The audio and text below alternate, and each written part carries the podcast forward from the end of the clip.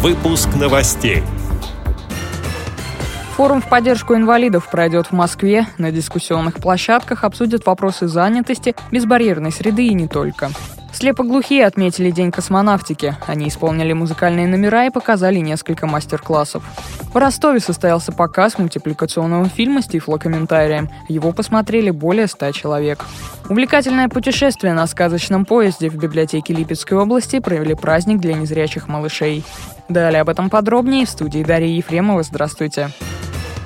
За равные права и равные возможности форум с таким названием пройдет сегодня в Москве. Планируется, что он соберет более двух с половиной тысяч человек. Его делегатами станут представители организации инвалидов. В Москве проживает более 1 миллиона 200 тысяч человек с ограниченными возможностями здоровья. Инвалидность имеет примерно каждый десятый москвич. Из них более 900 тысяч – люди пенсионного возраста, 30 тысяч – дети-инвалиды. Цифра тревожная, она соответствует среднероссийским показателям, сообщает российская газета. Перед форумом члены партии «Единая Россия» провели более тысячи встреч с представителями общественных организаций. В результате удалось выяснить, какие проблемы их волнуют больше всего. На дискуссионных площадках обсудят пять наиболее актуальных для московских инвалидов тем. Безбарьерная среда, дети-инвалиды, спорт, культура и искусство, образование и занятость инвалидов, социальная поддержка инвалидов и толерантность.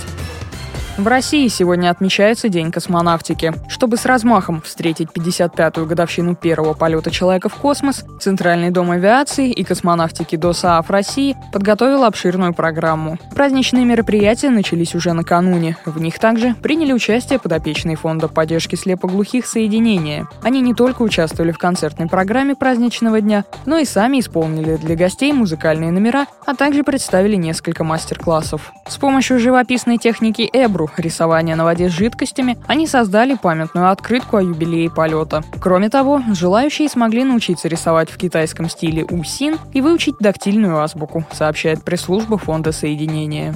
В Центральном доме авиации и космонавтики ДОСААФ России находятся реликвии человечества. Первый искусственный спутник Земли, тренажер космического корабля многоразового использования «Буран», спускаемый аппарат, первый полетевший в космос собаки Лайки и, конечно, кабинет Юрия Гагарина. В Ростове состоялся показ мультипликационного фильма с тифлокомментарием «Три богатыря. Шаг конем».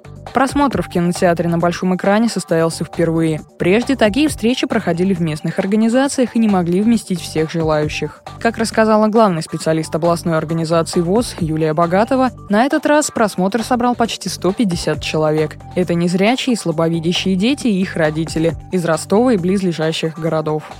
Этот показ вызвал большое воодушевление и резонанс среди наших детей и их родителей. Детей встречали с шариками и уже заранее создавали им прекрасное настроение. Дети были разного возраста от 3 до 15 лет, и этот фильм нашел у них очень большой эмоциональный отклик. Они радовались, хлопали, комментировали, но в то же время очень внимательно слушали. Этот фильм «Три богатыря шаг конем» был создан местной компанией, были сделаны тифлокомментарии, и дети, и родители хотели бы, чтобы такие мероприятия у нас проходили на постоянной основе, что мы, наверное, будем стараться делать. В районной библиотеке города Грязи Липецкой области в рамках недели детской книги состоялось путешествие в сказку. Малыши вместе с мамами на мультяшном поезде совершили увлекательное путешествие. Чтобы определить, кто из детей получит роль машиниста, диспетчера и других героев, была организована викторина. За правильные ответы ребятам давали конфеты. После того, как была сформирована команда, мультяшный поезд отправился в путь. Во время игры дети отвечали на вопросы по сказкам и мультфильмам. В конкурсах они вспоминали цитаты из сказок, по четверостишие узнавали сами сказки. И помогали им в этом мамы. В конце путешествия ребят наградили школьной канцелярией и сладкими призами, а в местной организации ВОЗ их ждали угощения чай с конфетами и печеньем. С этими и другими новостями вы можете познакомиться на сайте Радио ВОЗ. Мы будем рады рассказать о событиях в вашем регионе. Пишите нам по адресу новости собака. А я желаю вам всего доброго и до встречи.